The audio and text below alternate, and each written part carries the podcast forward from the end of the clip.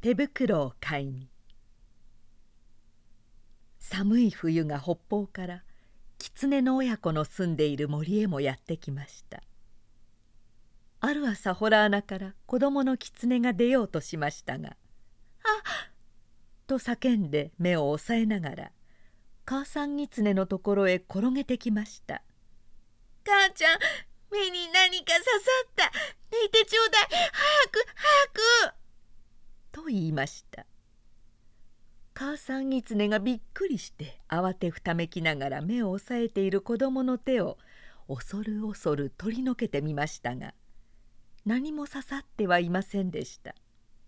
母さん狐はホラー穴の入り口から外へ出て初めて訳が分かりました。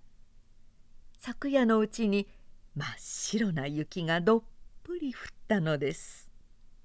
その雪の上からお日様がキラキラと照らしていたので雪はまぶしいほど反射していたのです。雪を知らなかった子供の狐はあまり強い反射を受けたので目に何か刺さったと思ったのでした。子供の狐は遊びに行きました。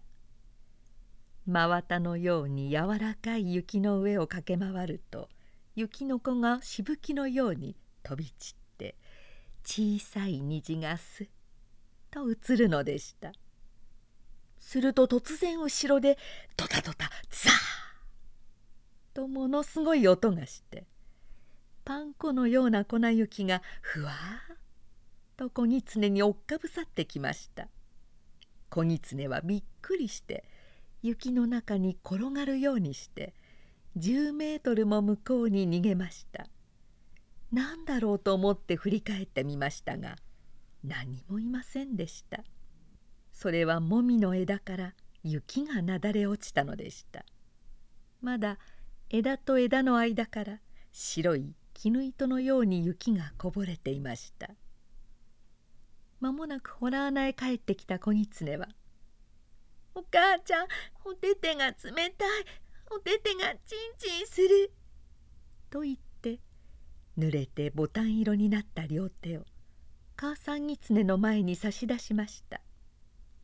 母さん狐はその手に「はあ」と息を吹きかけてぬくとい母さんの手でやんわり包んでやりながら「もうすぐ暖かくなるよ。雪に触るとすぐ暖かくなるもんだよ」と言いましたがかわいい坊やの手に霜焼けができてはかわいそうだから。夜になったら町まで行って坊やのお手手に合うような毛糸の手袋を買ってやろうと思いました。暗い暗い夜が風呂敷のような影を広げて野原や森を包みにやってきましたが雪はあまり白いので包んでも包んでも白く浮かび上がっていました。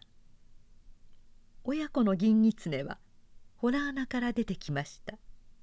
子供の方はお母さんのおなかの下へ入り込んでそこからまん丸な目をパチパチさせながらあっちやこっちを見ながら歩いていきました。やがて行く手にぽっつり明かりが一つ見え始めました。それを子供の狐が見つけて「母ちゃんお星様はあんな低いところにも落ちてるのね」と聞きましたあれはお星様じゃないのよ」と言ってその時母さん狐の足はすくんでしまいましたあれは町の日なんだよその町の日を見た時母さん狐はある時町へお友達と出かけて行ってとんだ目にあったことを思い出しました「およしなさい」っていうのも聞かないでお友達の狐がある家のアヒルを盗もうとしたのでお百姓さんに見つかって散々追いまくられて命からがら逃げたことでした「母ちゃん何してるの？早く行こうよ」と子供の狐がおなかの下から言うのでしたが母さん狐はどうしても足が進まないのでした。そこで仕方がないので坊やだけを一人で町まで行かせることになりました。坊やお手手を片方を出し」と母さん狐が言いました。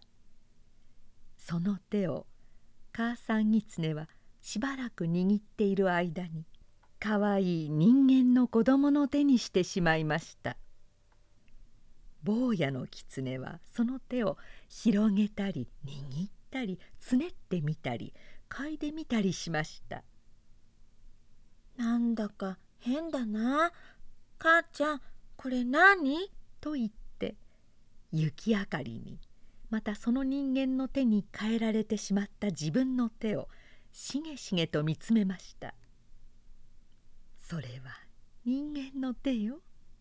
いいかい坊や。町へ行ったらね。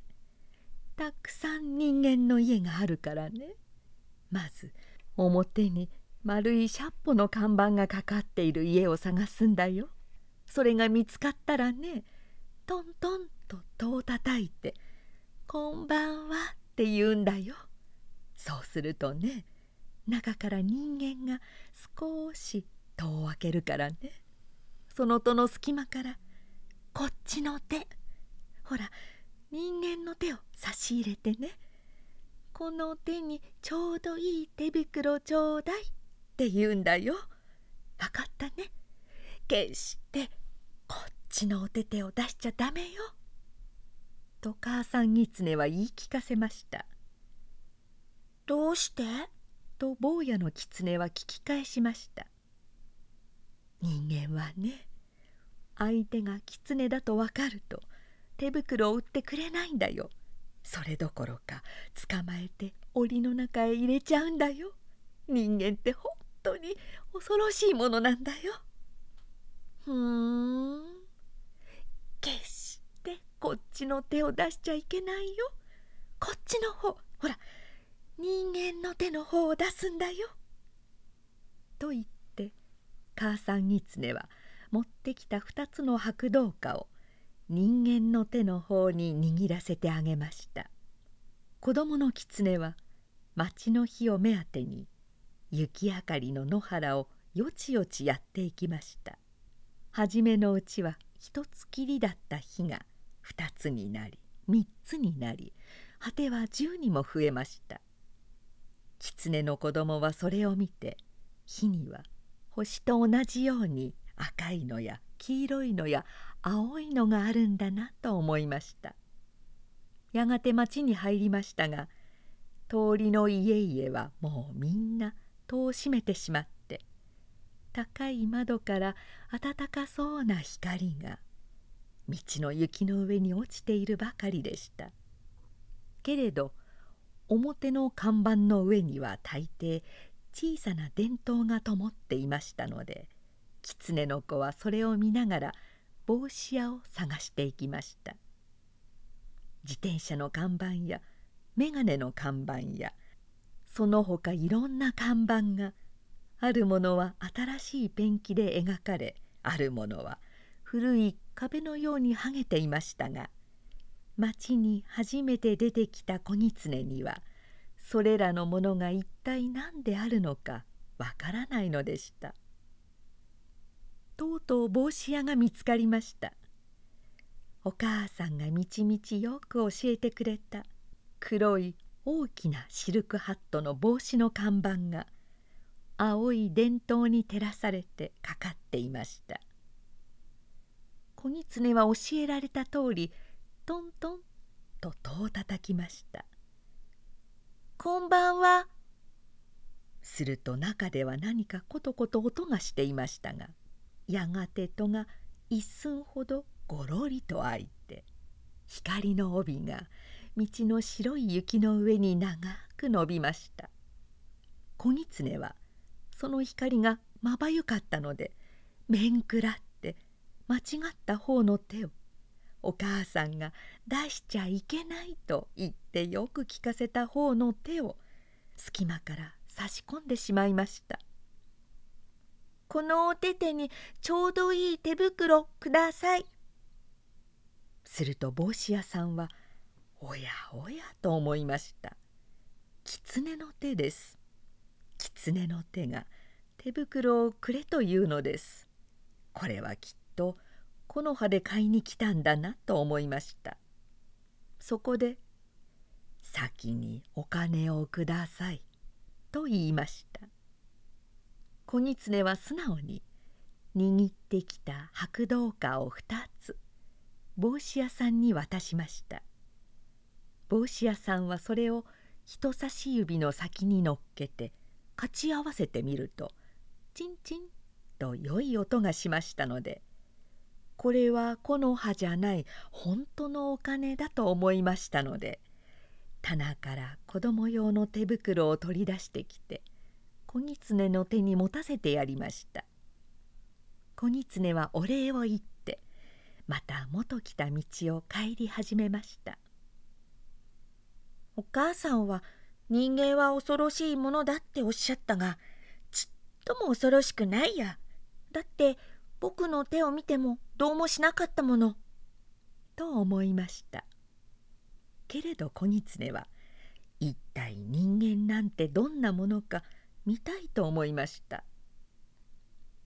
ある窓の下を通りかかると人間の声がしていました。なんという優しいなんという美しいなんというおっとりした声なんでしょう。眠れ眠れ。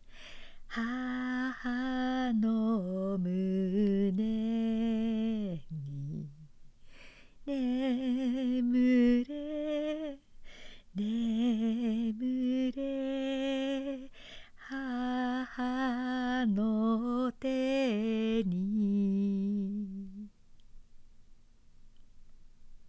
狐はその歌声はきっと人間のお母さんの声に違いないと思いました。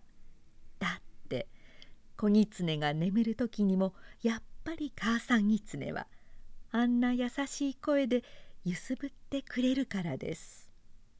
すると今度は子供の声がしました「母ちゃんこんな寒い夜は森の子狐は寒い寒いって泣いているでしょうね。すると母さんの声が「森の子狐も母さん狐の歌を聞いてホラー穴の中で眠ろうとしているでしょうね。さあ坊やも早くねんねしなさい。森の子狐と坊やとどっちが早くねんねするかきっと坊やの方が早くねんねしますよ。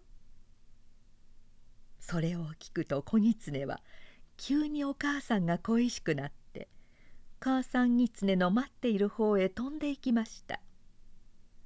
母さん狐は心配しながら坊やの狐の帰ってくるのを今か今かと震えながら待っていましたので坊やが来ると温かい胸に抱きしめて泣きたいほど喜びました。2匹の狐は森の方へ帰っていきました。月が出たので狐の毛並みが銀色に光りその足跡にはコバルトの影がたまりました。母ちゃん人間ってちっとも怖かないや。どうして？坊間違えて本当のお手手出しちゃったの。でも帽子屋さん捕まえやしなかったもの。ちゃんとこんないい温かい手袋くれたもの。と言って手袋のはまった両手をパンパンやってみせました。母さん狐は「まあ!」と呆れましたが本当に人間はいいものかしら？本当に人間はいいものかしら？とつぶやきました。